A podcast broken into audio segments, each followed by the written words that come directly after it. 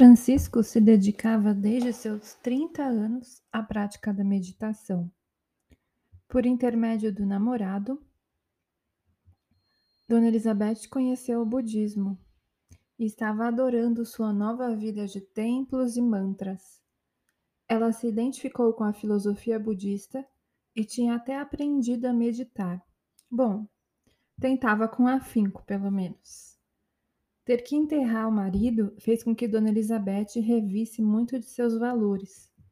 A morte repentina, não anunciada, daquele que deveria ser seu companheiro para os dias de velhice, a fez refletir sobre a finitude do ser humano e, consequentemente, sobre a própria finitude.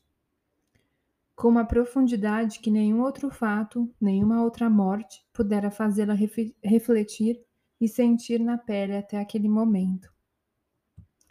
Perder Vitório, o amado e odiado Vitório, o protetor e o traidor, aquele que com sua presença a desafiava em suas fragilidades, fez com que Dona Elizabeth, de um momento para o outro, não tivesse mais ninguém para culpar por sua infelicidade. Para ela foi como se, no momento em que a vida levou o caixão do marido à terra, no lugar em que antes era ocupado por ele, fez surgir um grande espelho, que agora refletia apenas sua própria imagem. Ela estava sozinha e tinha duas opções: seguir com o padrão antigo e encontrar um novo homem pra, para traí-la, do mesmo jeito em que o pai traiu sua mãe, que Vitório a traiu, do mesmo jeito em que ela traía a si mesma por tantos anos, e assim manter-se no confortável, porém sombrio papel de vítima, Dona Elizabeth adotou a segunda corajosa opção. Estava pronta para o próximo passo na busca por si mesma.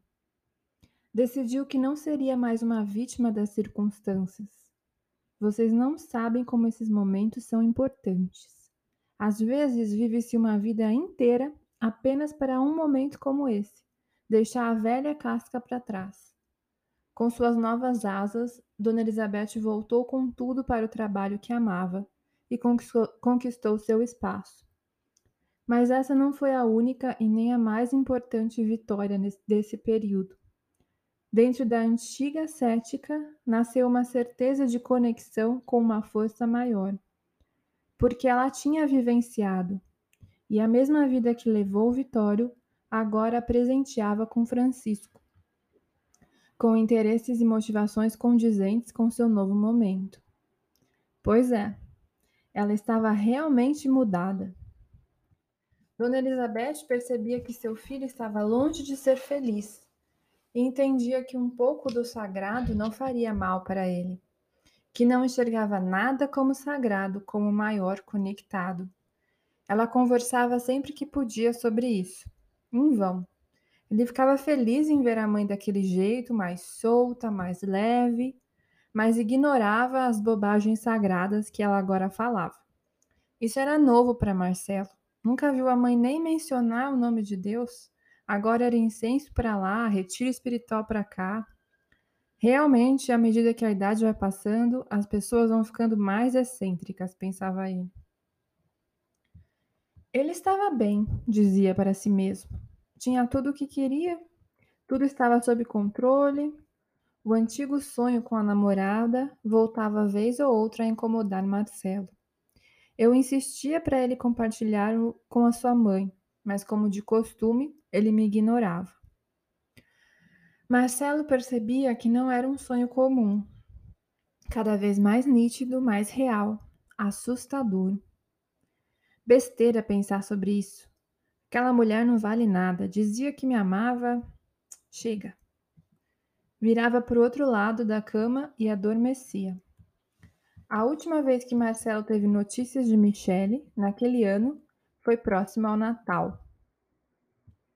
Feliz Natal, Marcelo. Vai passar com a sua mãe? Vou. Vamos passar com a família do namorado dela, com os filhos dele, como uma grande família feliz. Não seja tão irônico. Você não se bica com ele, é isso? Não, tá tudo certo. Ele faz minha mãe feliz. Eles estão até pensando em casar. disse Marcelo com um leve tom de deboche. Que boa notícia! Parabéns para ela. Falando em casamento, Michele se casa no ano que vem, disse Afonso, com a sensibilidade de um elefante. Olha, que bom! Mentiu. Com aquele filho do seu amigo mesmo? Isso. A má notícia é que vão se mudar para a Irlanda assim que casarem.